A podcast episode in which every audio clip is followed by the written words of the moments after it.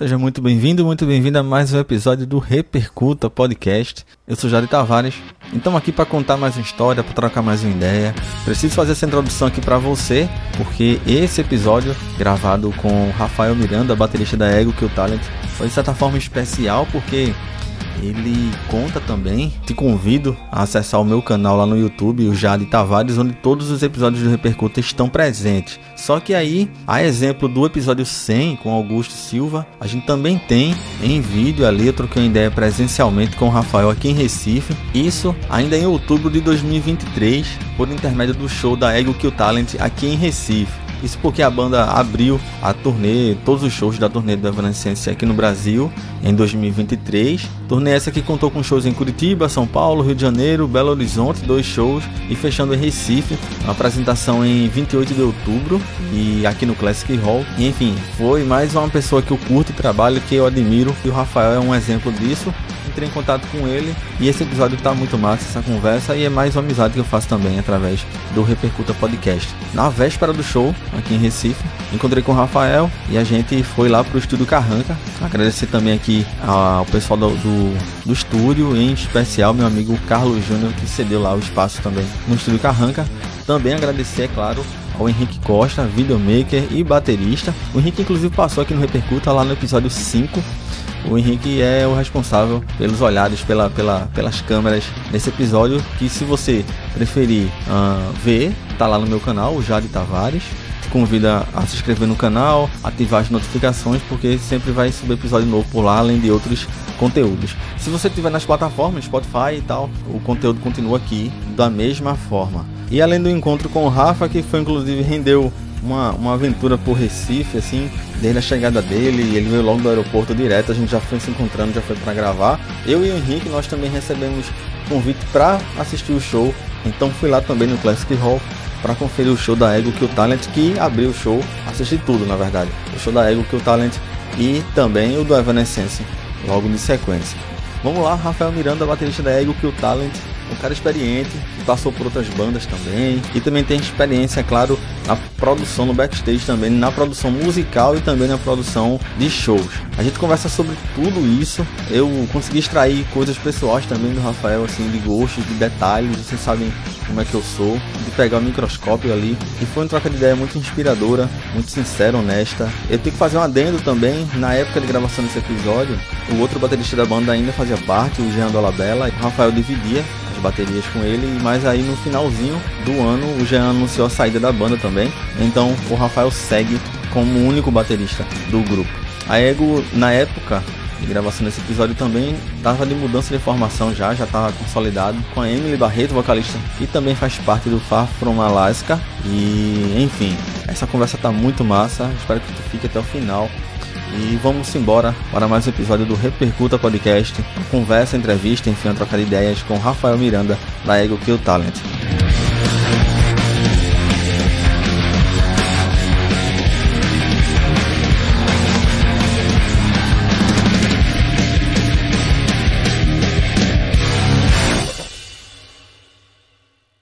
Repercuta. Um grande prazer receber aqui Rafael Miranda, baterista da Ego Kill Talent e de outros projetos. A gente vai falar bastante aqui dos projetos dele, sobre musicalidade também, processos em estúdio, enfim, com relação a tudo que envolva o mundo dos tambores. Rafael, grande prazer te receber aqui, velho. Prazer é meu, cara. Obrigado pelo convite. Bem-vindo ao Repercuta.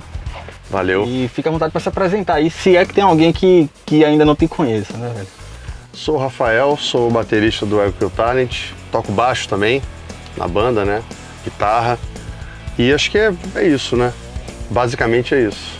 É interessante porque é, nesse momento, para você que está no futuro aí, na altura de gravação desse episódio aqui do Repercuta, a Ego que Talent está em, em turnê abrindo para Evanescência aqui no Brasil. E a gente está gravando uh, por oportunidade também do show aqui em Recife. Queria que tu falasse um pouco como é que está sendo essa turnê, Rafael. enfim, como é que rolou, uh, como é que tá rolando ainda na verdade. Se tem alguma história interessante em, em algum dos shows em, em específico, enfim. Cara, tá sendo fantástico, assim, são os primeiros shows no Brasil com a Emily, né? Pra quem não sabe, a gente trocou de vocalista Antes era. A gente tinha um, tinha um cara cantando, agora tem, um, tem uma, uma mulher, que é a Emily, que é vocalista do Far From Alaska, que é uma banda de Natal, incrível também. A gente. A gente está nessa fase nova, é tudo novo, músicas novas, vocalista nova. E estamos começando aqui no Brasil com ela da melhor maneira possível, né? Que é fazendo essa turnê com Evanescence, são seis shows. E cara, a receptividade dos fãs tem sido inacreditável, assim. A galera tá, tá curtindo demais. O pessoal do Evanescence tá curtindo pra caramba também. Eles têm assistido todos os shows, têm dado, dado um suporte foda, assim. Tá sendo, cara, maravilhoso. A melhor maneira possível da gente, da gente estrear com a Emily aqui. Ela entrou ainda em 2022, né? Já faz Sim. mais de um ano que ela... É, um pouquinho mais de um ano. Na banda. E assim, para vocês, para tu até, Rafa, uh, qual que foi o desafio? Teve algum ajuste é, é, sonoro mesmo, alguma adaptação das músicas? Ou a Emily já entrou ali de supetão e, e já deu conta? E até é, para saber se na bateria tem alguma coisa que tu tenha mudado, alguma coisa, uh, em sei lá, até de repente alguma contribuição dela com relação às músicas passadas, às músicas dos primeiros álbuns? Cara, o único desafio foi a gente ajustar os tons das músicas, né? Porque a gente tinha muita música em Lá sustenido, que é bem grave, né? Bem baixo. E, e aí, com a entrada da Emily, a gente precisou adaptar os tons das músicas. Então a gente teve que subir muita coisa para Mi, é, algumas coisas para Ré. A gente já tinha algumas em Ré que, que foram para Mi. Uma ou outra que era, que era em Ré, a gente botou para Lá sustenido, fez o contrário que aí ela canta na, em cima. O desafio mesmo foi só esse, cara, porque de resto é tudo muito leve, tudo com ela é muito é muito leve. Ela é ela é fácil de lidar, ela é uma pessoa incrível, ela canta pra caralho. Então é, é não tem dificuldade nenhuma. É, a gente compondo com ela é, é muito fácil, porque ela ela cria melodias incríveis. E aí muitas vezes ela canta um negócio e fica todo mundo assim, caralho, canta de novo. Ela, puta, não lembro. Gravou? Não gravou? Puta, fudeu. Aí ela vai lá, canta de novo, uma outra coisa, tão incrível quanto, sabe? Então o, o processo com ela de, de compor e de ensaiar as músicas antigas, cara, é bem, bem tranquilo, bem leve, assim. E, inclusive nas antigas ela, ela tá colocando a, a, cara dela, assim. E é muito massa, cara. A gente tá, tá muito feliz. E assim, liberdade total para ela, para todo mundo, na verdade, né? Para criar em cima do que já existia, né? E, e, e vir com coisa nova. A gente estava até conversando isso mais cedo, né? De essa coisa de ficar se repetindo, tocando as mesmas coisas sempre e tal. Eu acho muito interessante quando, quando uma banda ao vivo toca músicas antigas e, e, o arranjo é sempre um pouquinho diferente, sabe? Tem, um, tem alguma coisa que, que não, não rolou nas outras vezes que a banda tocou e tal. Então eu acho isso bem interessante. É interessante também que, além dessa turnê, né? Essa turnê com, com Evanescence, vocês também têm lançado músicas novas, né? Até saber de vocês se, se a ideia é também lançar enquanto um disco fracionado da forma foi, foi o anterior, se não me engano. Que foram de poucas em poucas músicas, né? Sim. É, esse momento vocês estão no momento de composição mesmo, é isso? Lançando músicas, como é que tem sido a parte, a, a, a parte da cozinha da banda, digamos assim, né? Sim. E tipo, o que é que vocês estão fazendo lá dentro? É, a gente, a gente lançou na semana passada duas músicas, né? Que fazem parte de um EP chamado Colors by Her Name. Então a gente lançou a música Colors by Her Name e Finding Freedom. E aí no dia 10 de novembro a gente vai lançar mais duas e aí vai fechar esse EP de quatro músicas. Então, esse EP, por exemplo, está sendo fracionado. E aí a gente está no processo de composição de um disco novo, que provavelmente vai ser fracionado também. Essa, essa é a ideia, assim. É a gente, a gente fazer ali umas 12, 15 músicas, e aí lançar de duas em duas ou de três em três. E aí no o último lançamento desse, desse conjunto de músicas vira o, o disco inteiro, né? Foi o que a gente fez com, com os outros, né? Nosso primeiro disco a gente lançou um EP de três, depois um outro EP de três, e aí as quatro que, que faltavam já era o, o disco completo. Agora, Rafa, é, com relação a turnês, não é a primeira que vocês fazem, vocês já acompanharam o Foo Fighters também abrindo shows, né? O próprio Metallica também. Sim. Ah, tu pode me ajudar eu com, com outras bandas também, né? É, a gente fez o, o, com o O Foo Pearl Fighters Jam. e o Queens. O Pearl Jam a gente fez é, Lollapalooza, né, festival. Mas a gente fez Metal, é, Foo Fighters e, e Queens. Fizemos é, System of a Down na Europa. Fizemos Metallica, é, Shine Down na Europa. Within Temptation na Europa também. Ah, Metallica foi com, com o Greta Van Fleet também. A gente também estava Isso. tocando. Foram É. vocês, o Greta e o, e o, É. e o Metallica. Uma, uma turnê extensa dessa fora, e vocês chegaram a fazer uma, uma, uma turnê bem grande na Europa, né? Com- Como é que funciona a logística disso, Rafa, lá fora? E se tu tem alguma diferença com, a, com relação à logística mesmo, lá fora e aqui? Eu falo do dia a dia mesmo, esses trâmites todos de, de deslocamento e tal. É, cara, você tá passar um tempo fora de casa requer uma logística, seja aqui, seja em qualquer lugar do planeta, né? É, tem aquela logística das coisas práticas, né? De roupa.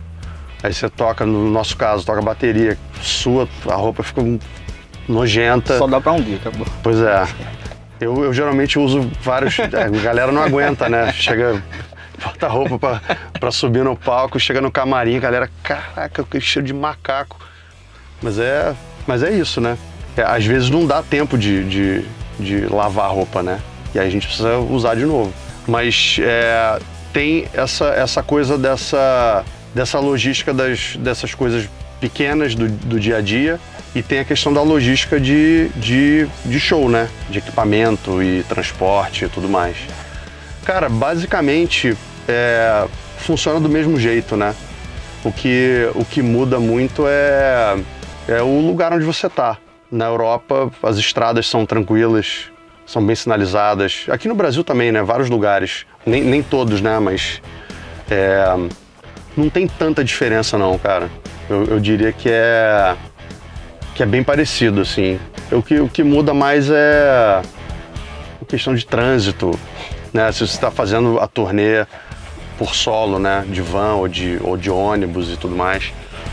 Mas, assim, pensando de, de primeira, assim, cara, eu não, não vejo muita... Normalmente na estrada são, são quantas pessoas na equipe? Além da banda, road também. né? É, geralmente a gente viaja com, com três holds, técnico de som, né, de, de PA, técnico de monitor e alguém para registrar a imagem. Massa. Geralmente é isso. Vamos falar um pouco do teu set que tu tá usando agora e até aproveitar para falar um pouco que, é, pra galera que já conhece o Ego Kill Talent, a banda conta com dois bateristas, na verdade, o Rafael Miranda e o Jandola Bella, que eles não é que se revezam, mas há ali uma, um ponto em comum, né? Uma interseção entre os dois, ali, uma negociação, inclusive, entre Sim. vocês dois, né? que faz com que apresente o que é, o que são os tambores da Ego Kill Talent, né? Eu queria que tu falasse um pouco disso, Rafa, é, da tua adaptação do set, o que é que tu tá usando agora, e inclusive fica a oportunidade para tu falar também das marcas que te apoiam, enfim, Sim. né? Uma forma de reconhecimento também. Cara, é, a gente usa. O kit é bem básico. É um bumbo de 24, um tom de 13, um surdo de 16, um surdo de 14, uma caixa de 14 por 6,5, hi-hat, a gente usa 16, e, e três pratos, dois ataques e uma condução. Basicamente isso. E aí de uns tempos pra cá eu tô começando a incorporar uma- umas coisinhas, assim, tem uma, uma panderolinha daquela de hi-hat que eu tô botando, começando a botar um, um cowbell em algumas coisas. Agora que a gente está compondo, né, coisa nova e tudo mais, tô começando a incorporar umas coisas assim. Mas o, o kit basicamente é esse. E aí a gente usa Pearl, a gente é endorser da Pearl, Zildjian, né, pratos Zildjian, as baquetas da Vic Firth e, e as peles da Evans. Queria agradecer inclusive a ISO Musical, que é, é quem representa a, a Vic Firth e a Zildjian aqui no Brasil.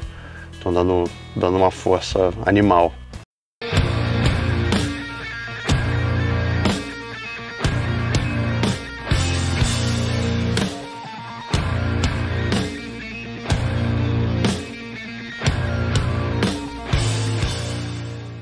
Interessante que a gente tava falando das turnês agora, e aí eu lembrei, a gente citou as bandas, né? E aí falar um pouco também, e lá para trás um pouquinho, o teu despertar para tocar bateria, para escolher o instrumento.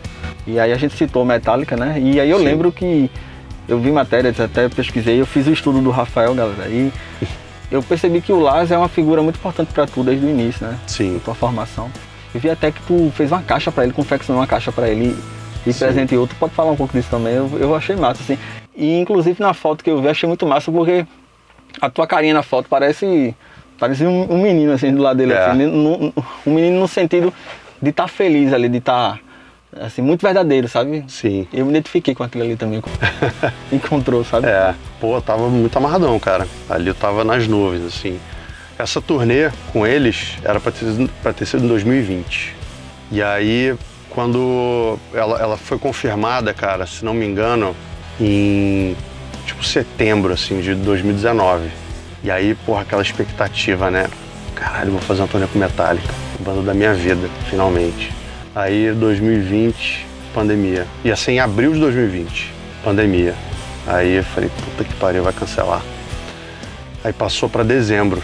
Aí, quando foi chegando, perto de dezembro, chegou ali em novembro, assim, outubro, novembro, passou para 2021. Aí, 2021, é, quase cancelou. Uhum. E, e aí ficou data indeterminada. E aí quando confirmou para 2022, cara, foi uma. Eu quase chorei, assim, porque foi uma, uma tensão, velho. Porque eu achei realmente que não fosse rolar. Porque foi adiado três vezes. E aí é, a gente. A gente decidiu dar um presente para cada um da banda, como agradecimento, né? E aí pro, pro, pro James a gente deu uma caixa de charuto. Escolhi uma caixa de Del Patron, foda. Eu fumo charuto também, eu aprendi com meu pai, né? Meu pai é uma charuta desde sempre. E esse charuto é um charuto bem bom. E aí pro, pro Kirk a gente deu uma. Ele, ele coleciona é, coisas de, de, terror, né? De horror, assim, ele se amarra pra cacete. Então a gente deu um livro de, sobre lendas brasileiras e uma caixa de. uma coleção de DVD do Zé do Caixão. Massa. E aí eu, eu consegui achar uma que tinha legenda em português em inglês, cara. Tudo legendado em inglês. Não sei nem se ele assistiu, mas enfim. Aí pro Trujillo a gente deu um, um shape do, do Bob Burnquist, que é um que é brother nosso, ele assinou pro Trujillo e tal, legal pra cacete. E aí pro Lars, falei, cara, esse, esse cara, eu só tô aqui por causa dele, então tem que ser uma parada muito foda. E aí eu, eu chamei um amigo meu, Luthier, Fabiano, da Chai Drums, lá do Rio. E eu falei, cara, quero fazer uma caixa pro cara. Vamos, vamos montar um projeto. E aí a gente montou, fizemos lá, ele chamou um amigo dele que faz desenho industrial. A gente pegou uma caixa é, que eu tenho para pegar de referência, né? E aí fizemos uma caixa de alumínio é, com um casco de. Ele é como, tiver, como se tivesse borda de um anel de reforço de hum. 5 milímetros, e aí no meio são 3 milímetros e outro anel de reforço embaixo. E aí mandei fazer uma, uma plaquinha escrito Wana, hashtag Wana. Não sei se você percebeu no, no, no, Instagram do Lars, todos os posts dele ele bota essa hashtag. Aí eu mandei fazer uma plaquinha, botei, e aí dentro eu escrevi uma dedicatória para ele, dentro da caixa. E aí a gente estava na turnê no show de Curitiba é, eu tava conversando com o Theo, eu tava de costas para a porta. Aí eu vi que o Theo olhou por cima do meu ombro, ele arregalou o olho assim. Falei, pô. Jesus entrou no camarim, o que aconteceu, cara? Aí eu olhei para trás, era o, era o Lars. E aí, cara, ele ficou uns 40 minutos lá conversando com a gente. E foi muito massa. Se botou à disposição para ajudar a gente no que precisasse e tal. Trocou uma ideia, perguntou da banda. Queria saber o que a gente estava fazendo. Enfim, trocou uma ideia. Aí eu, eu falei, cara, tem um presente aqui pra você. Aí entreguei para ele a caixa. Cara, o velho quase caiu para trás, assim. Ele ficou muito amarradão. Ele falou, cara, os caras da banda sempre ganham instrumento. Eu nunca ganhei um presente assim, primeira vez. Então o cara ficou muito feliz. E, e aí, cara, foi tipo realização de um sonho conhecer esse cara. Foi muito foda. E aí depois a gente acabou encontrando com ele de novo. Eu e o Theo fomos lá para São Francisco, encontramos ele para tomar um café no Starbucks, trocamos ideia. Foi muito massa, cara. Muito massa. Aí ele saiu do camarim, eu chorei, fiquei emocionado. Foi, foi foda. Pra menos. É. Eu comecei a tocar batera, cara, com 11 anos de idade por causa dele. Então, foi, pra mim, foi, significou muito. Pelo que você já falou isso, eu acho, acho interessante, é, tô tentando tirar o ano, né? No início, assim, bem, Sim. bem no início mesmo. E eu, eu me identifiquei com isso, até falar pra galera que a gente divide, eu, eu e Rafael, a gente divide a mesma data de aniversário, então tem uma coisa parecida aí. Pois é. Outra coisa parecida também, Rafa, é que tu é um filhote da MTV, digamos assim, né? Tu Sim, muito. Consumia muito. Eu também, na década. Eu acho que na década depois da tua, na verdade, entre gerações diferentes, mas eu tinha na MTV também muita referência, assim, tipo, era de onde eu pegava muita coisa lá. Sim. E se conecta com o Lars também. Se conecta também com o próprio Igor Cavaleira, que também é uma referência pra tu, né? Muito. Tu consegue lembrar as primeiras bandas, as primeiras bandas, assim, pelo menos comigo foi assim também. Tem, tem um momento de querer tocar, aliás, um momento de contemplar alguém fazendo aquilo. Sim. Depois disso, você se pergunta se você é para aquilo também. Depois a tentativa, em ver se consegue reproduzir aquilo e aí depois se torna, é, assim, digamos, incorporado na, Sim. em que momento tu percebeu isso, assim, de que faria isso, ou tu não pensa assim também, tu vai pelo presente mesmo, ou tu teve algum estalo assim, dizendo, porra, eu, eu vou fazer isso aqui um bom tempo, velho, não vou sair disso aqui não. Cara, então, eu, eu comecei a tocar violão com 9 anos. E aí, com 11, eu comecei a tocar batera. E, cara, é muito louco, porque eu, eu nunca quis fazer outra coisa. Eu sempre tive certeza, assim, que era isso que eu queria fazer. E eu lembro de, de ver a MTV, cara. Eu comecei a prestar atenção na bateria quando eu vi o Igor tocando. Vi as- os clipes do Sepultura. Eu, Caralho, isso é muito foda. Ficava vidrado na bateria, assim. Aí quando eu vi o Metallica, eu falei, putz, vou fazer isso. Foi quando eu vi o Lázaro, eu falei, caralho, eu quero, eu quero fazer isso. Aí eu vi aquele clipe de One, tem aquele take dos bumbos, né? Porra, eu pirei com aquilo ali, cara. Falei, puta, é isso, é isso que eu quero fazer. E aí, cara, com o surgimento da MTV, porra, essa época foi, foi muito, muito rica, assim. E aí eu lembro de ver, cara, Metallica, Faith No More, Guns N' Roses, Raimundos, é, aí um pouquinho mais pra frente Chico Sainz, né? É, cara, era, era. Eu ficava o dia inteiro vendo MTV, não tinha YouTube, né? Não tinha nem internet. Então eu ficava, eu ficava vidrado, era o dia inteiro vendo MTV, gravava os clipes na fita cassete pra ver depois. E ficava pirando naquilo. E foi minha, minha formação musical, foi basicamente isso. E aí em casa, é, meu pai sempre ouviu muito jazz, minha mãe gostava gostava de, de, de Queen, gostava de umas paradas assim, ABBA, The Mamas and the Papas, umas coisas assim, saca? Então a minha formação musical foi basicamente essa, assim, mas muito em cima da MTV, muito em cima do que, do que rolava na época, assim.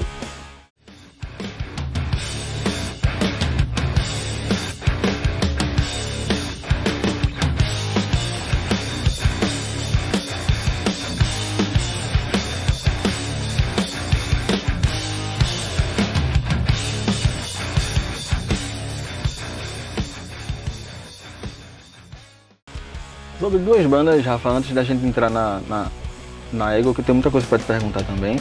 Sabe de tu o que é que representou tu ter participado da Luxúria e também da Saioa? Em que momento tu tava na carreira nesses dois projetos, assim? E, sei lá, de repente até o que tu traz pra hoje, sabe? Que querendo ou não, é, um- é uma outra fase da tua carreira, né? É. O, o cara, foi, foi muito louco, porque uma, eu tava uma vez numa loja em Ipanema, uma loja de disco. É, eu fui comprar o, o, o disco do Metallica que tinha acabado de sair, o SM, aquele da orquestra, né? O primeiro lá de 2001. 2000, na verdade. E aí eu tava lá conversando com o cara da loja, e aí entrou, entraram dois caras na loja, e para botar um anúncio. Tinha um quadro de, de aviso lá, de anúncio na loja, eles iam botar um anúncio procurando baterista para uma banda. E aí a gente ficou trocando ideia. Eu não sabia que eles iam botar o anúncio. A gente ficou trocando ideia, ele, ele perguntou, pô, esse disco é legal? Aí a gente começou a falar ali e tal. Pô, fui no show do Metallica, o Metallica tinha tocado em 99 no, no Rio. Pô, tu foi no show? Fui também e tal, a gente ficou trocando ideia. Aí ele perguntou, era o Theo, que é do, do Ego Talent. Falou, pô, você toca o quê? Eu falei, toco bateria.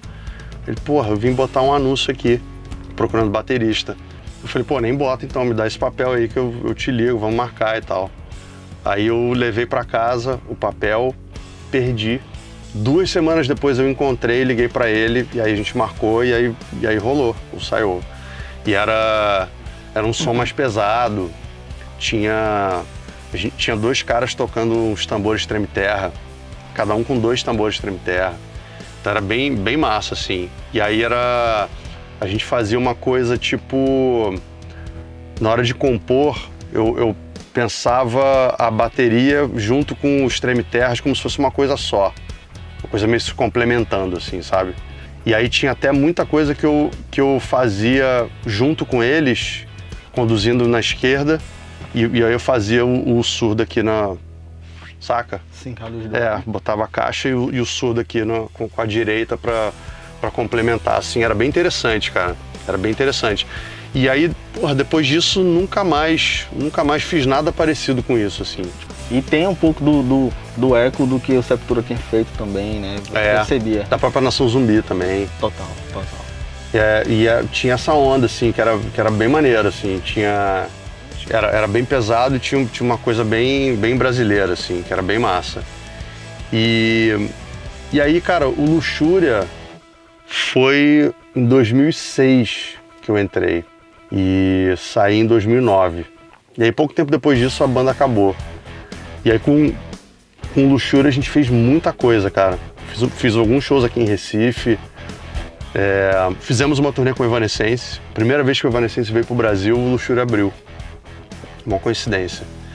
E, e cara, era muito massa, assim, era, era um quarteto, guitarra, baixo, batera e a Meg cantando. Puta vocalista incrível. Pô, ela é foda, cara. É foda. Hoje em dia acho que ela tá morando em São José dos Campos, tá, tá tocando por lá e tal. Mas uma- era uma banda legal pra cacete, cara. Era muito massa. Tinha uma onda meio. meio era um rock quase punk, assim, algumas coisas. Mas era, era bem massa, assim, eu curtia bastante. A dinâmica com o Jean, tirar as músicas dele no show. Tem, algum, se tem música dele que, que- Dele não, né? Tem música que ele que tocava. É, como é que tu tá lidando com isso agora? Tu tem que. Ah, sim, na, na batera? Isso. Cara, tá, tá muito na mão. Tá muito. Porque a gente convive há muito tempo. Um vê o outro tocando, porra, há anos, né? Então, cara, fui tocar as músicas do Jean, eu- a galera tava. Porque assim, eu, eu tô tocando as bateras dele nessa turnê. E, e aí a gente chamou o Rafa, que é o guitarrista do Far From Alaska, pra tocar os meus baixos e as guitarras do Jean. E aí só que tem uma outra que o Nipper, por exemplo, tocava baixo e tá tocando guitarra.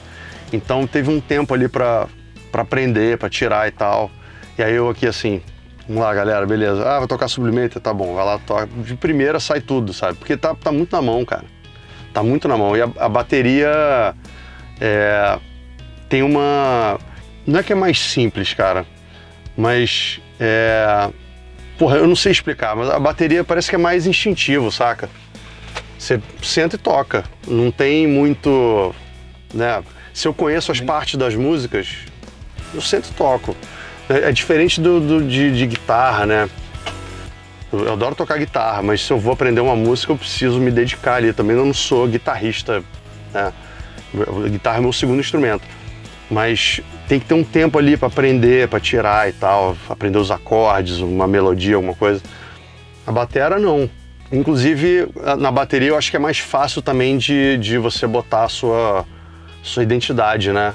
Você, é uma virada ali que você faz diferente, tem- às vezes tem um, um acento de bumbo ali que você bota num lugar diferente. Então foi, foi muito, muito instintivo. Assim como eu tenho certeza que se o Jean fosse tocar as músicas que eu, que eu toco batera, ele ia sentar e tocar de primeira. Acho que não tem, não tem muito mistério, né? Eu concordo contigo, é como se a bateria ela, ela, ela tivesse vários lugares para dar no mesmo. Aliás, vários caminhos para dar no mesmo lugar, né? É. Então tu tem o teu caminho, eu tenho o meu. O que Exatamente. muda, na verdade, eu acho que até o que muda, na verdade, é o que condiz com a assinatura pessoal do cara mesmo. Sim, Né? é. É, a, é a tua porta ali que tu pegou para sair no mesmo lugar, no fim das contas. É. Se você sentar Concordo. tocar as músicas do EKT, você vai tocar. Isso. Vai ser diferente, mas, cara, não tá errado, né? Você vai sentar e tocar.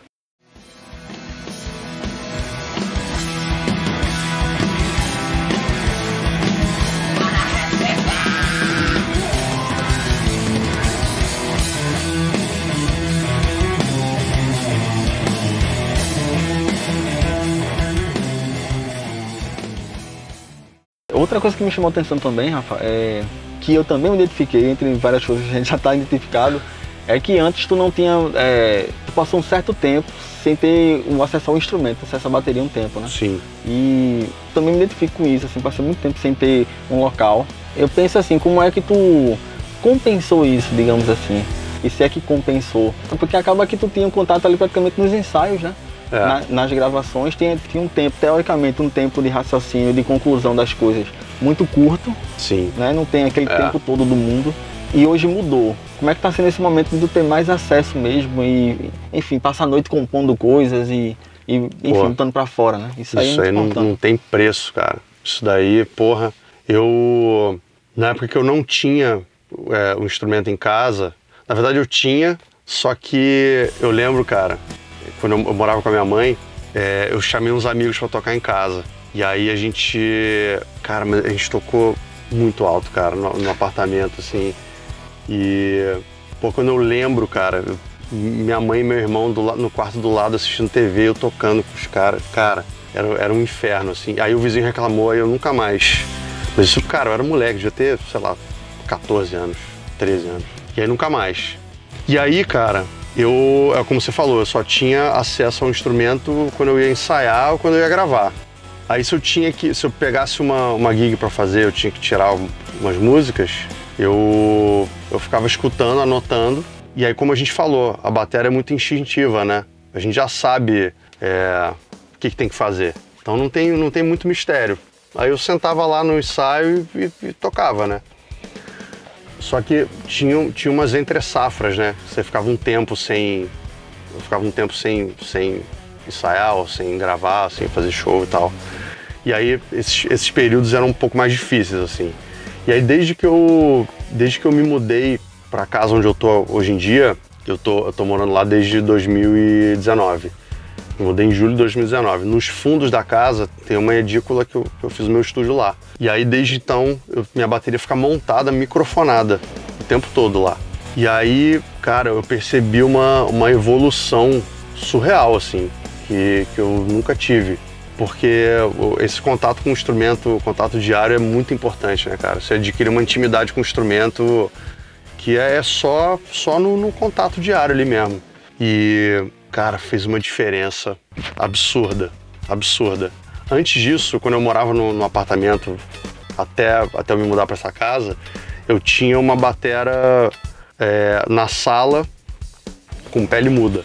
E aí eu peguei uns pratos quebrados, peguei uns tapetes de AVA da minha filha, cortei, colei com um super bonder, cara. Colei mesmo nos pratos, assim.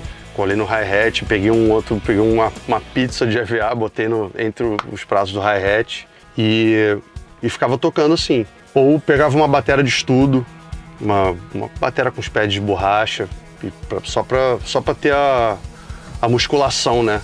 Só para não perder ali o. o a, ter o, o a fluência da coisa. A fluência né? muscular ali, né, pra, pra manter. Mas, é, cara, ter, ter o, o, instrumento mesmo de verdade ali, pra você tocar todo dia, faz muita diferença. E pra, pra nós bateristas é bem mais difícil, né? Bem mais difícil. Demais. Como é que tu faz a, questão, Rafa, como é que tu equilibra a questão do que tá estudando para o que precisa tocar? Tem, tem, tem momentos assim? Ou tu vai misturando tudo? Como é que eu vou misturando tudo, cara. Eu sou muito. Não tem essa coisa de vou parar para estudar tal coisa, depois eu vou tirar o repertório. Não, é uma coisa. É, eu tenho, tenho fases que eu, que eu paro para estudar. Só que eu, eu, eu, não tenho muita disciplina para estudar. E essa é uma coisa que, que, eu, que eu detesto, assim. Eu queria muito ter essa disciplina.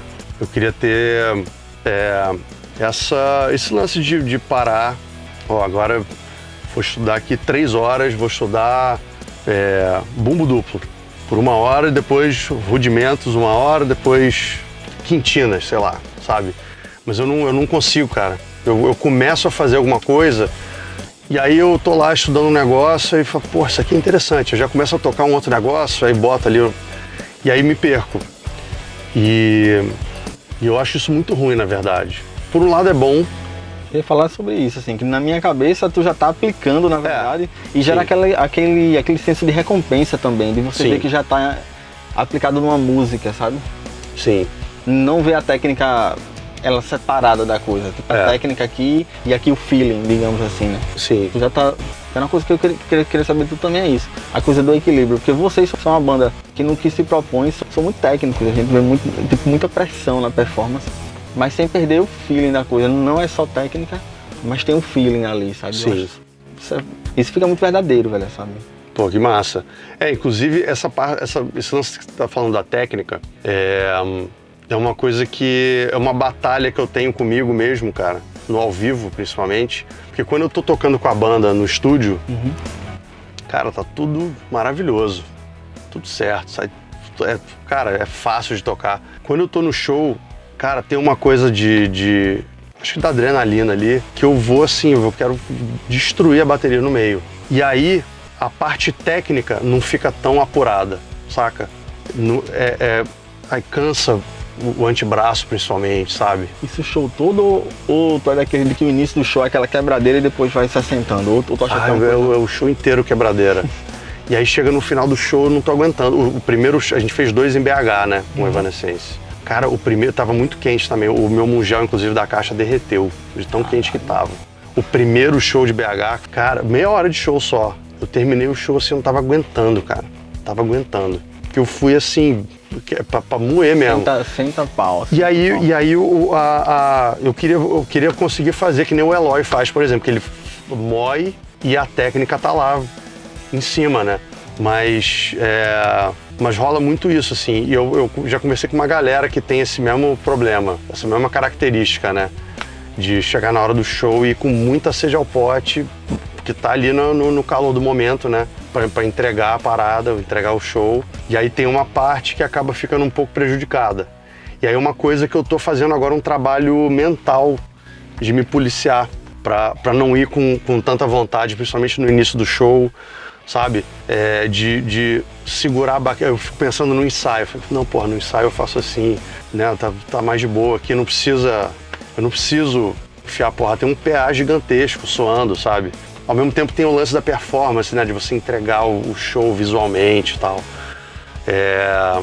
bom, eu Divaguei aqui na, na- na Não, à resposta da vontade, tua a gente tá- pergunta. Tá aqui pra isso mesmo. Quanto mais devagar, melhor. É, mas, cara, basicamente é isso. Isso, isso se conecta até, Rafa, com, com outra questão também, que é, é cuidar da saúde pra gente tocar, né? Sim. Tipo, o que é que tu faz, se tu se exercita. Enfim, a gente já conversou um pouco, mas se puder compartilhar, inclusive é uma forma que tu esfrega na minha cara, que eu preciso fazer. Pois é. Fica à vontade porque eu tô merecendo mesmo. mas, mas explica como é que tu. Como é que tu mantém a forma, né? Até porque assim, são turnês extensas, são, são shows é, é, muito extenuantes também. Sim. Enfim, até pra poder dar conta, né? Eu- fiquei imaginando aqui, o cara não se cuidar bem e chegar no terceiro show de 10, digamos, e, não- Sim. e tá morto. E aí? É, pois é. Cara, eu, eu faço musculação e eu corro. Eu, eu adoro correr. Eu sempre gostei de correr, mas na pandemia eu comecei a correr todo dia. E aí tive canelite, aí chamei um cara, uma- entrei para uma assessoria de corrida do Francesco, lá em São Paulo. E, porra, me ajudou muito, cara. E a corrida me deu mais condicionamento físico. E a musculação também. A gente precisa, né, tá com o tônus muscular é, em dia. E, pô, ainda mais que eu tô com 43 anos. É, enfim, tem que, tem que, a gente tem que se cuidar, né? O, o nosso trabalho exige muito do corpo. A bateria é muito física, né? É um instrumento muito físico. E, além disso, eu, eu procuro me alimentar bem. Eu parei de comer carne, é, carne vermelha, porco e, e frango. Como peixe de vez em quando, assim, uma vez por semana no máximo. É uma coisa que me ajudou muito. Eu sei que não funciona para todo mundo, né? Mas para mim funcionou bem parar de comer carne.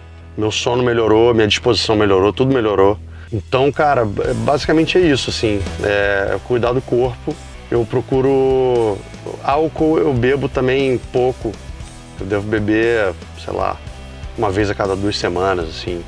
Gosto de beber uísque, é, cerveja também, mas não bebo muito. Qu- Quando eu bebo é assim, duas, três doses de uísque ou duas, três latas de cerveja e pra mim deu, sabe?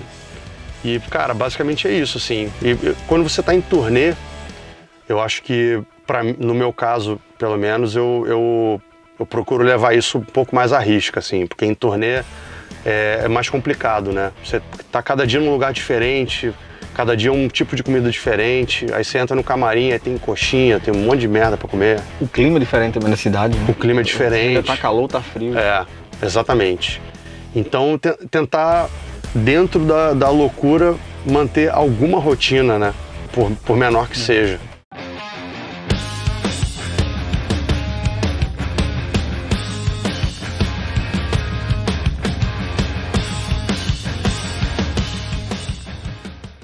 Rafa, conta pra gente, nesse período todo de turnês, lá fora aqui também, outros bateristas que tu tenha criado algum vínculo, alguma amizade.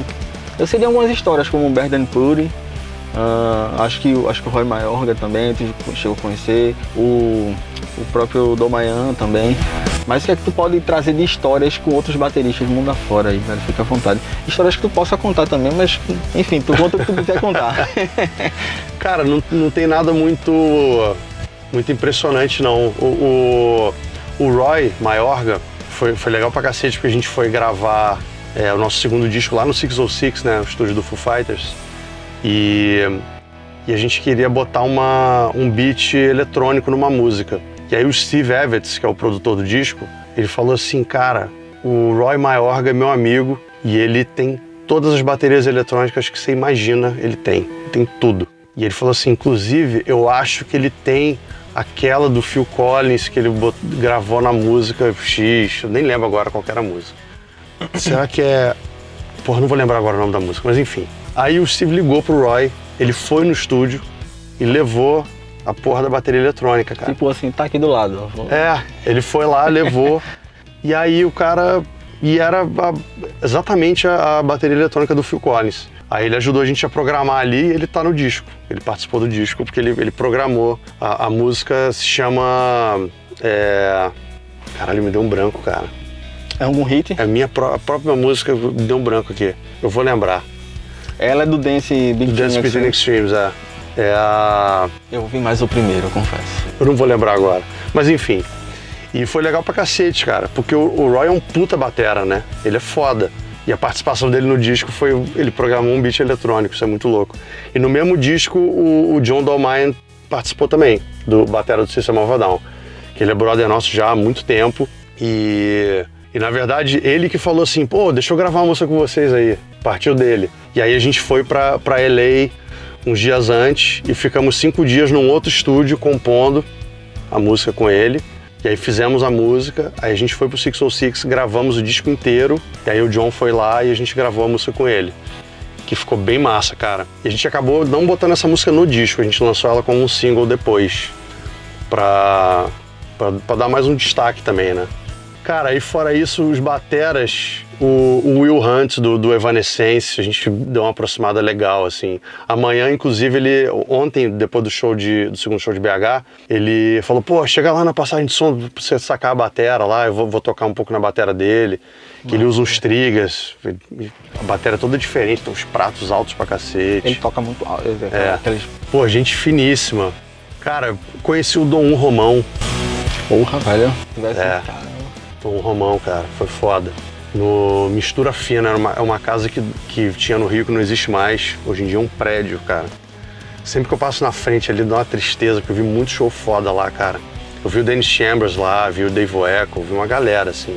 E aí o, o, o Dom 1 foi tocar lá, e aí eu fui assistir ele duas noites. E aí depois de, de uma dessas noites, ele ficou no, no, no bar do, do, Mistura Fina, porque o Mistura Fina era um restaurante, tinha um piano bar embaixo, e em cima era a casa de show. E aí eu assisti o show, fiquei com os amigos ali embaixo, era moleque, cara, devia ter 16 anos. E aí, mas sempre pirei no, no Weather Report, tem vários discos do Weather Report com ele e tal.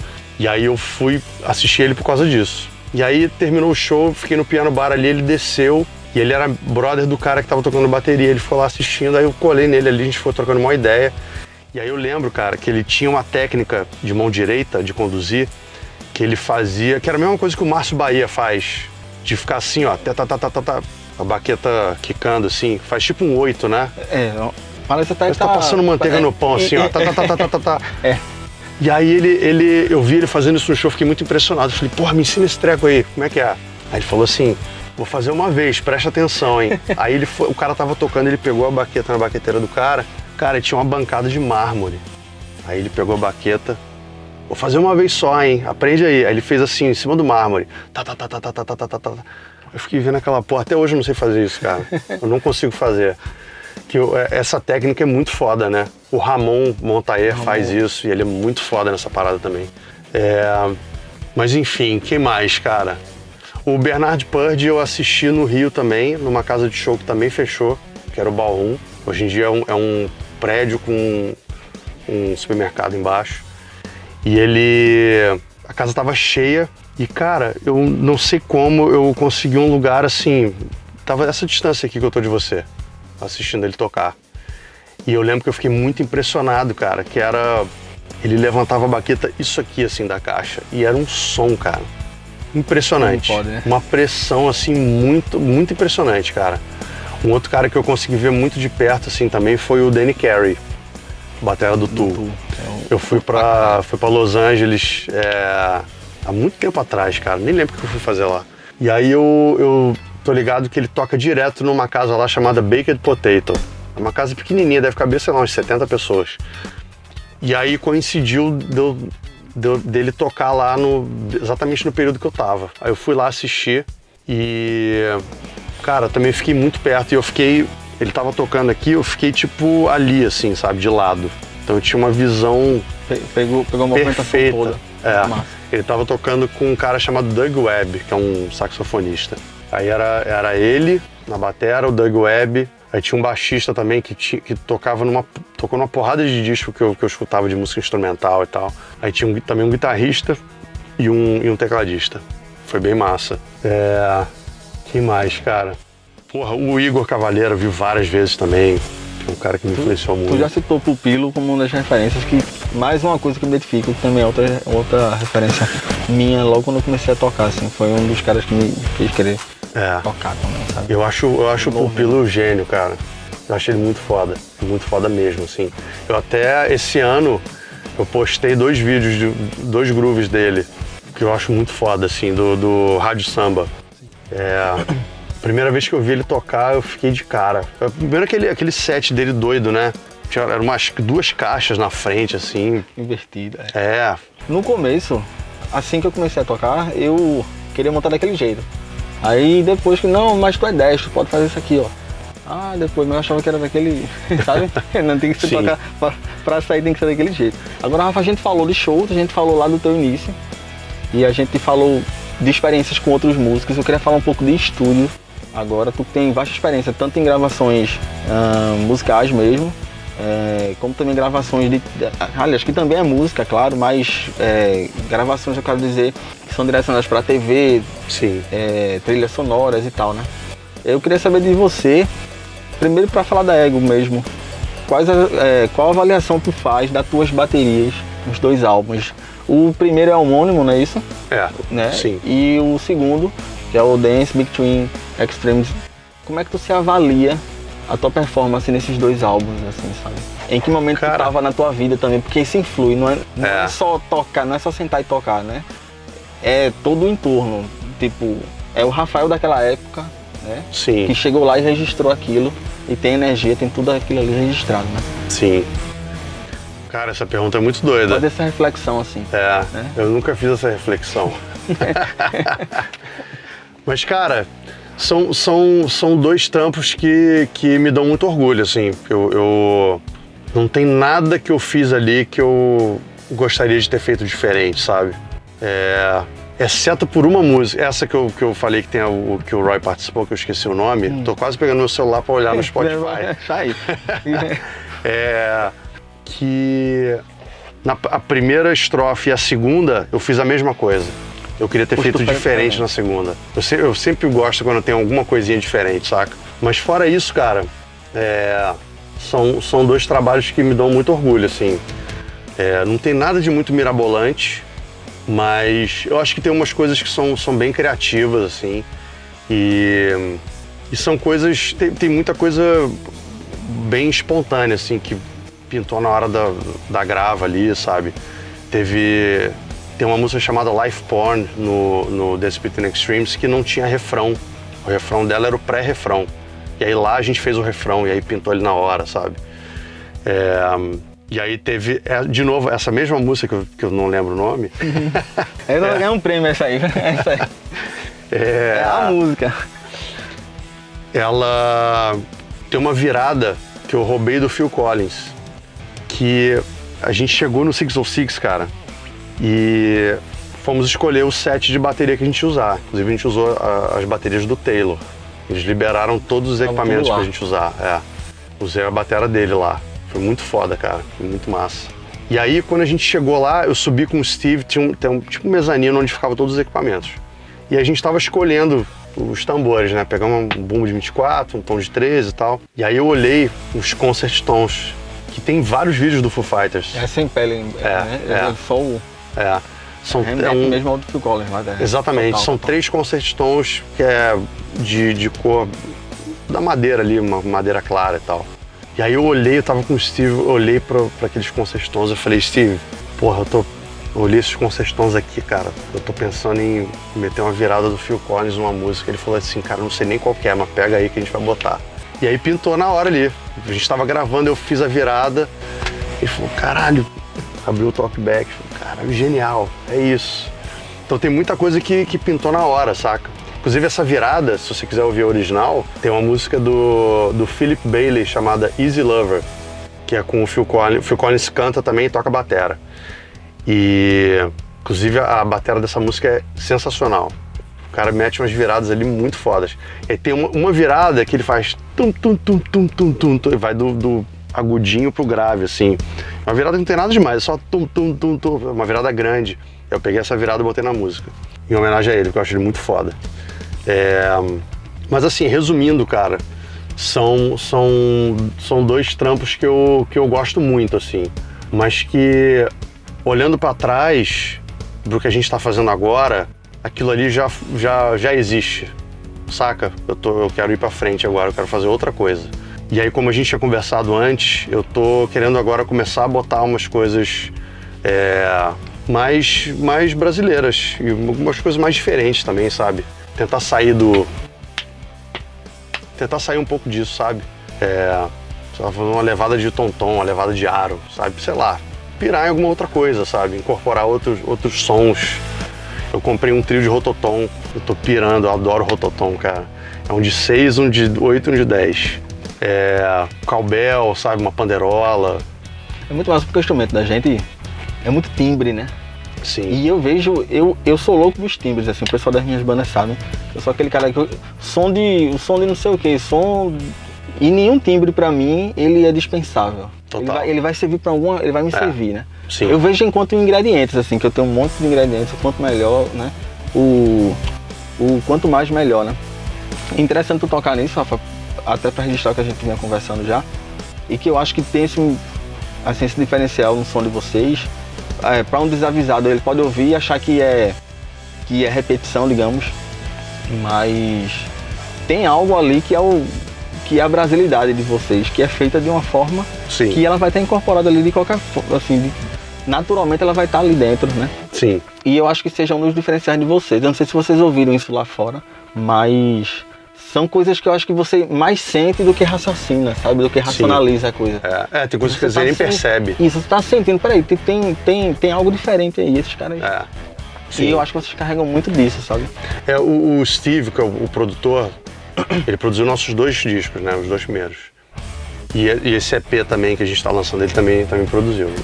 É, ele, quando a gente estava gravando o Dance Between Extremes lá no 606, teve uma música que eu terminei de gravar. E aí ele, a gente estava ouvindo, e aí ele terminou a música, ele olhou para mim e falou assim, cara, você tem uma coisa que eu gosto muito, que é uma atrasadinha no- na caixa, que dá um, um swing foda. Eu falei, porra, eu nunca nem percebi, cara. Não tô ligado nisso. Só tô tocando. né? Só tô tocando, exatamente. E, e é muito louco isso, cara. Quando ele, ele ouviu essas músicas que a, gente, que a gente gravou agora, a gente gravou no, no Family Mob em São Paulo. E aí depois que a gente mandou pra ele, pra ele regravar as vozes, né? Ele produziu as vozes e mixou. Mas quando a gente mandou as músicas pra ele, ele não sabia quem tinha gravado o quê. E aí o Theo disse que tava conversando com ele, aí teve uma música lá, eu não lembro agora qual que era, que ele ouviu, aí ele falou pro Theo assim, essa música é o Rafa na bateria, né? O Theo falou, é. E falei, ah, dá pra, dá pra perceber. Então tem uma, uma, uma coisa de, de identidade, né? Que, que às vezes a gente não percebe, cara. Tá tão no sangue. Aí tem uma coisa também de, de uma identidade de som também. Eu tava até conversando isso com o Jean no, no podcast dele. Que eu, durante um tempo, cara, eu, eu briguei comigo mesmo por causa disso. Que eu olhava a minha caixa, a, a baqueta, e ela tava comida aqui assim, ó, no rimshot. E aí eu, eu percebi que o, o meu rimshot, eu não bato no meio da caixa. Eu bato a baqueta um pouco mais em cima. A ponta da baqueta não fica no meio, ela fica um pouquinho mais em cima, assim. Uma coisa peculiar, né, velho? Da tua, É. da tua, da tua tocada, né? Exatamente. E aí, e aí eu. Um dia eu falei, porra, meu som é esse, cara. É isso mesmo, vou, vou aceitar. E aí, eu- durante um tempo eu tentava tocar no meio da caixa, só que, cara, Corrigindo, a coisa tem que- uma coisa. soa esquisito pra mim, não, não pega. A, a pegada é diferente, sabe? Quando eu, quando eu bato do jeito que eu bato, com a baqueta um pouco mais em cima, sei lá, cara, parece que o meu. Dá um calor no coração, assim, saca? E, e- e é, o, é o jeito que eu achei de tirar o som que eu quero, sabe? Quando eu, quando eu bato desse jeito, parece que meu corpo inteiro vibra junto, sabe? É, é, eu achei esse, esse, esse jeito de tocar. Aproveitando esse microscópio que a gente fez aí, Rafa, é, tu tem alguma outra peculiaridade? Tem algo também muito peculiar, assim, que tu sinta, ou assim, que tu tem identificado com o tempo? Tipo, às Tá. vezes é, é- é posicionamento mesmo, uma coisa desse tipo. Ah, da, da minha tocada? Sim. Que, Cara- de certa forma é um exercício de autocrítica que tu tá fazendo, né? Tu tá Sim. se, é, tá se afastando até de si, né? No sentido de, Sim. de ver de fora, assim. Eu acho isso muito massa, velho. É. Cara, eu. Você falou de posição, posição das coisas, né? Eu. Eu sempre curti usar a caixa e os surdos, cara, bem reto. Retinho mesmo. Eu não gosto de inclinar. O rimshot pra mim vem, vem melhor quando você tá reto. E os surdos também.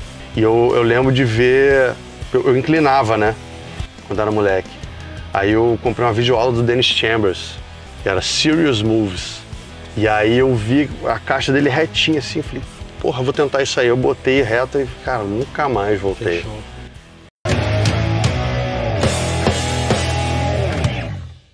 A gente já falou de influências, de você ter sido influenciado. E quando tu começa a identificar que tu tá sendo influência da galera, isso, isso tem acontecido, como é, com certeza aconteceu, mas isso se conecta com, com uma questão do reconhecimento mesmo e quando é que tu passa de ser influenciado para ser influencer também, sabe? De- Pô, eu vejo isso muito em show, quando a galera vem falar.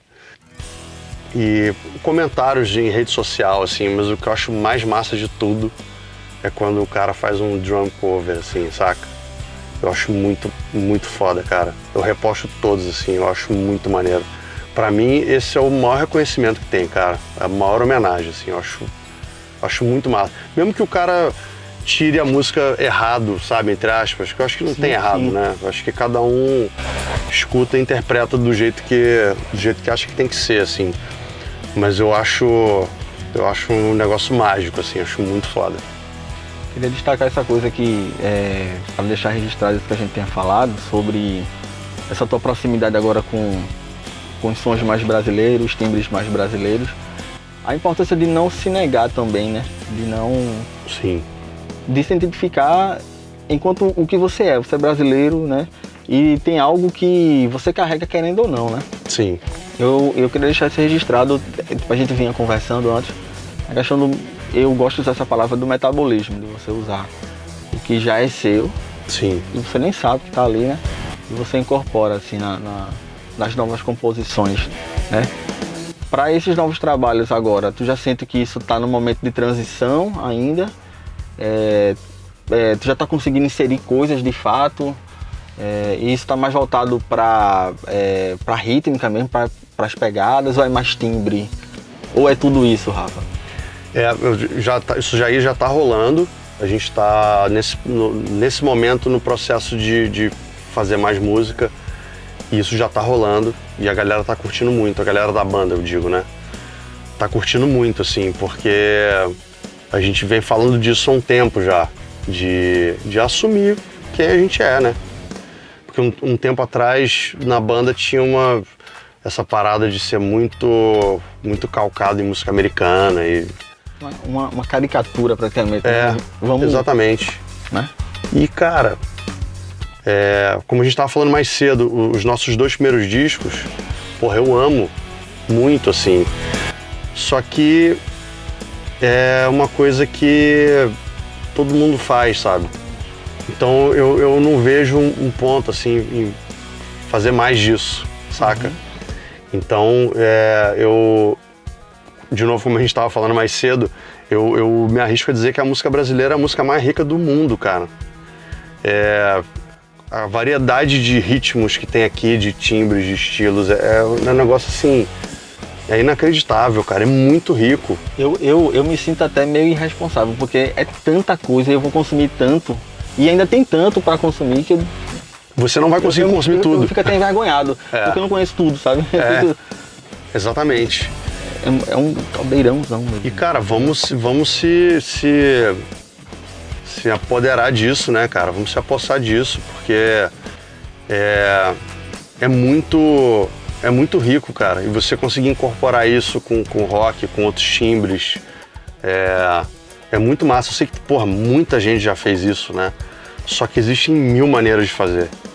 Então eu tô, eu tô tentando trazer isso, sabe? É, assumir mesmo essa, essa parada, assim. E fazer um lance que o, o Foo Fighters nunca vai fazer, o... Não vão Ninguém vai fazer, isso, cara. Vai a galera não vai fazer porque não é... Assim como a gente também não pode ousar fazer um rock que nem esses caras fazem, porque, né, é, é, o, é a música dos caras. E verdadeiramente eu acho muito corajoso também, porque é, seria muito mais fácil o cara, é, sei lá, achou ali uma coisa que deu certo, tipo algo que vingou ali. Que vai, e né? Se repetir nisso, e é. ficar nisso e virar uma caricatura, e virar uma caricatura de si mesmo, né? É. né? Viver aquilo. É muito mais corajoso fazer isso, esse caminho que tu tá trilhando aí, é, porque também tem outro lado, né? De não soar oportunista. Sim. Né? Não, não soar caricato também é, para dentro do Brasil, digamos assim, né? Sim. Fica muito, fica muito panfletário, assim, olha, sou, sou brasileiro, vou enfiar aqui um tamborim, vamos, vamos é. lá, sem metabolismo, sem, sem, sem, sem, sem, aquela fluência e sem a tua verdade, né? Sim. Né? Ficar parecendo com, com alguém, é. né? Enfim. Tem, tem bandas que se repetem, é. mas que são.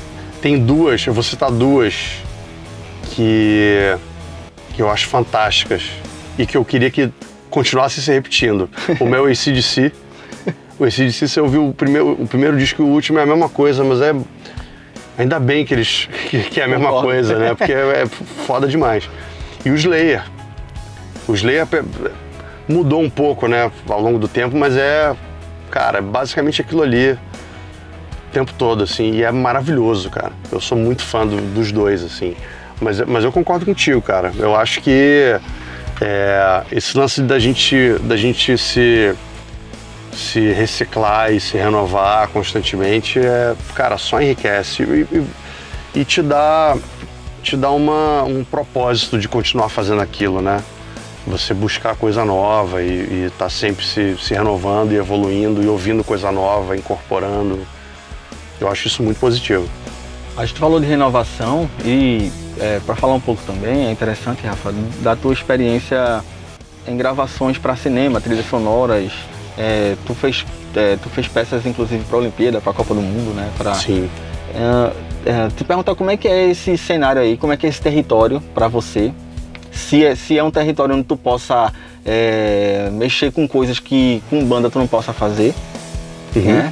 E te perguntar também o que é que tu leva do estúdio pro show e o que é que tu leva do show pro estúdio, digamos assim. Sim. Esse lance da, de esse trabalho de estúdio, de, de trilha, é, eu acho muito interessante, cara, porque é uma, é uma coisa que é ao mesmo tempo artística e burocrática. Tem as duas coisas misturadas ali finalizar para entregar, né? Tem, é. tem, tem, isso também. É muito né? louco. Tem, esse cara, tem um espaço. É, exatamente. Devaneando muito, né? É. Entregou. Exatamente. Pensando nisso, é outra dinâmica. É outra dinâmica. Tem um espaço para criação, só que ao mesmo tempo tem um, um, objetivo muito claro. Às vezes tem um time code ali que no, no, minuto tal, no segundo tal, tem que ter um prato porque o personagem fez um negócio ali na cena, sabe? Ou é, é uma peça de 30 segundos, tem que ter 30 segundos. Então tem que ter começo, meio e fim, né? E aí nesses 30 segundos você tem que comunicar isso, isso, isso, né? E aí nesses 30 segundos começa calminho e aí vai subindo, aí tem um ápice ali, aí no final desce, sabe? Então tem uma dentro desse dessa é, é como, se, como se fosse uma encomenda, uhum. saca?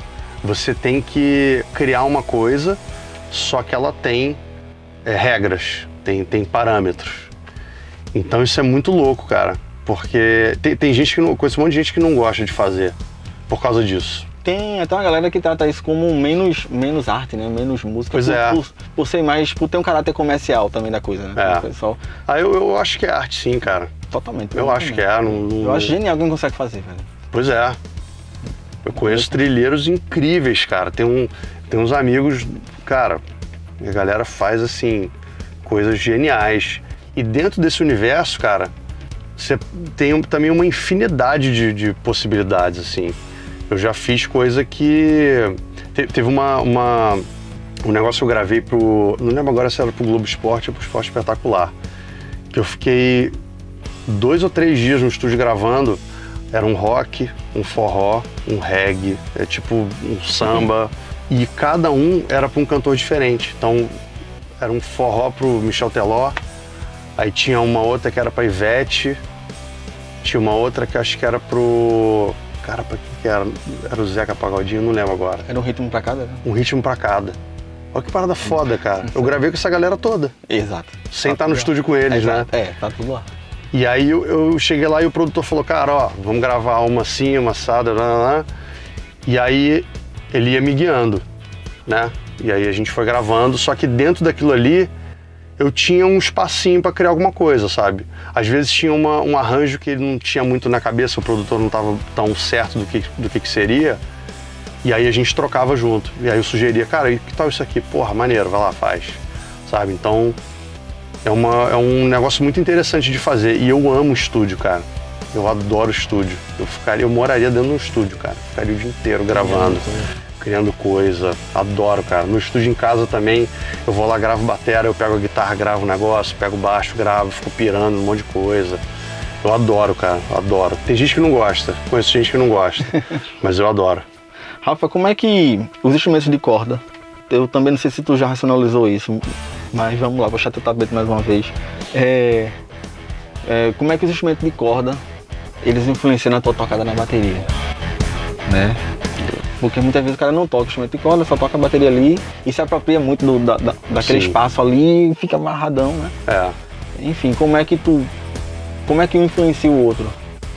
Cara, eu acho que é muito na, na percepção musical. É, eu acho que quando, quando o baterista toca algum outro instrumento ou canta, é, eu acho que ele tem uma, uma percepção melhor do que está acontecendo, né? Eu já vi vários bateristas tocando com banda, mas parece que o cara tá tocando sozinho. Não tá acontecendo. Né? O cara tá lá na dele, fazendo as viradas, ele tá, tá atropelando o vocalista, né? O guitarrista tá fazendo um solo e o cara tá lá blá, blá, blá, fazendo um monte de coisa, tipo, não tá dando espaço para os outros tocarem, né? Eu acho que a, a música é isso. É, uma, é um processo democrático, né? Um vai na frente ali, aí ele recua, aí o outro vai, e, e aí vai assim, para todo mundo tá em harmonia ali e aquela música acontecer. Então eu acho que esse lance de, de, de tocar instrumentos de corda trabalha muito isso, essa parte de, de percepção. Você saber mais, melhor o que, está tudo que está acontecendo ali, né? Você escutar melhor as coisas. Eu acho que é basicamente isso, assim. E para compor também é muito bom. Para compor é maravilhoso. Eu acho que se eu, se eu só tocasse bateria, eu ia tocar muito mais bateria do que eu toco. Porque em casa eu, eu, gosto de tocar, adoro tocar guitarra, adoro tocar violão. É, mas eu acho que enriquece muito, cara. Eu, eu, eu, recomendo, assim, eu acho que todo. E não só baterista, cara. Acho que todo guitarrista deveria saber tocar um outro instrumento também. É, eu acho que só enriquece, cara. É maravilhoso.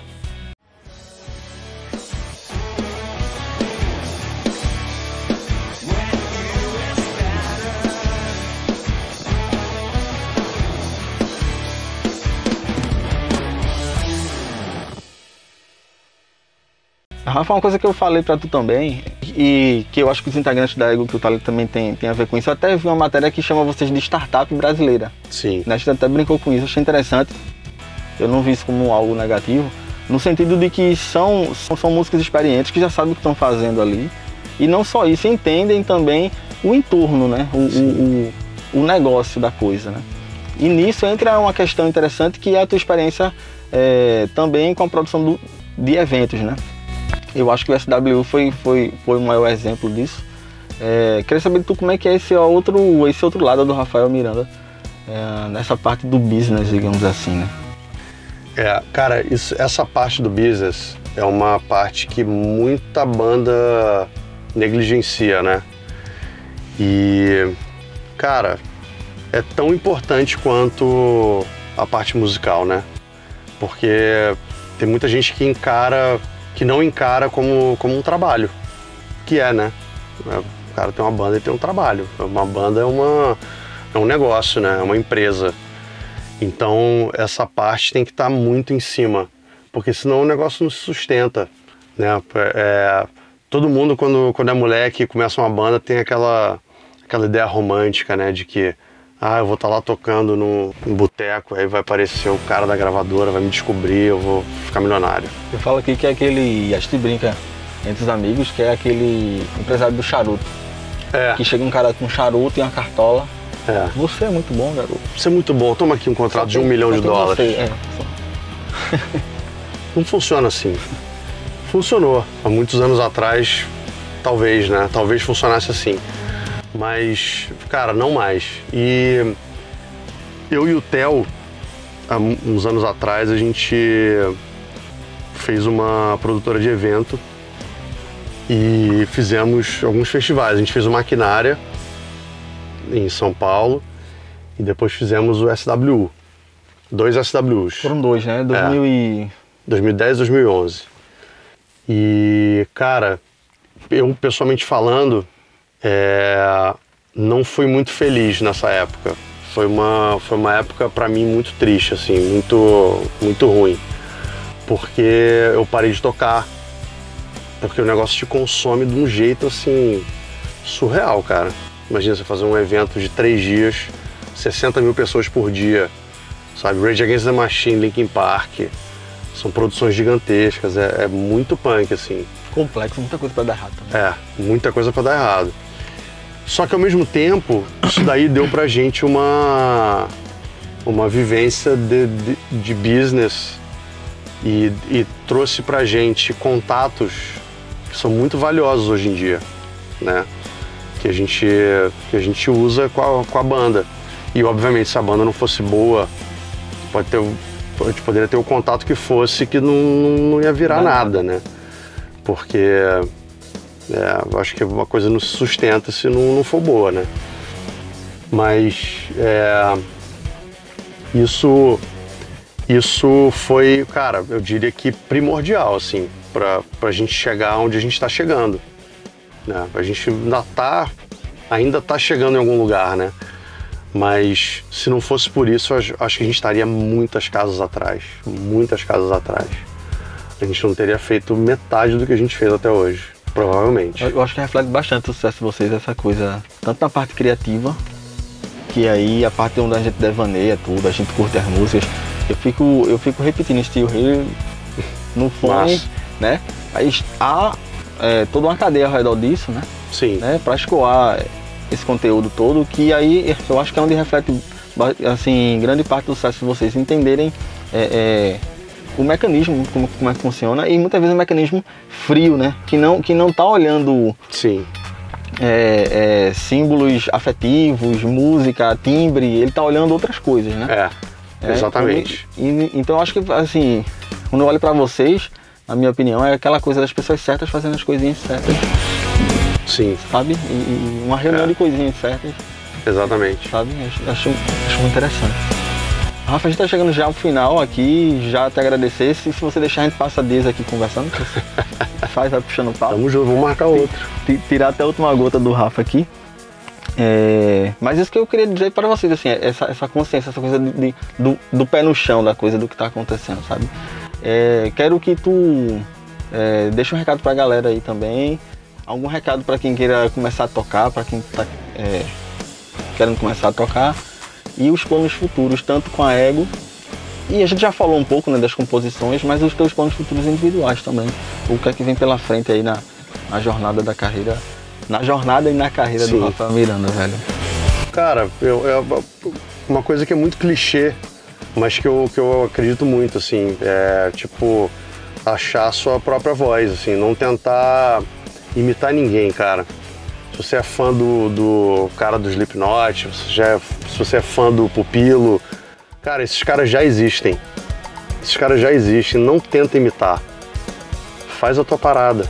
Pega tudo que você gosta, tudo que você curte e tenta achar seu, seu próprio lance. Eu acho que é isso, né? Eu, é isso que, que vai, vai fazer você criar uma, criar uma identidade, né? Vai fazer as pessoas chamarem você para trampar porque você tem uma coisa diferente. Então eu acho que o meu, meu recado é esse. Velho, te agradecer é, por ter aceitado o convite, pela, pela generosidade de estar aqui trocando essa ideia. É, dizer também que eu fico impactado muito, assim, é, muito positivamente ao te ver tocar, porque isso, isso, isso acaba traduzindo o que a gente conversou aqui agora, de ser muito verdadeiro. Tu passa muita verdade. O que tá massa. fazendo, é uma pressão. Valeu da porra, não é, não, não é algo que. Ah, ele tá fazendo ali porque. Porque vai impressionar. Não, é, é muito verdadeiro e te agradecer. Também é verdadeira essa conversa aqui, vai te agradecer. Pô, tamo pelo, junto, cara. Por ter aceitado. Obrigado pelo convite. Tamo junto, Rafael. Tamo junto. É isso, galera. Esse foi Rafael Miranda em mais um episódio do Repercuta Podcast. Acompanha aí nas redes sociais e tem muito mais episódios vindo pela frente. É isso aí. Eu sou Jade Tavares e a gente se vê. E a gente se vê, a gente se escuta no próximo episódio do Repercuta. Um abraço. Valeu.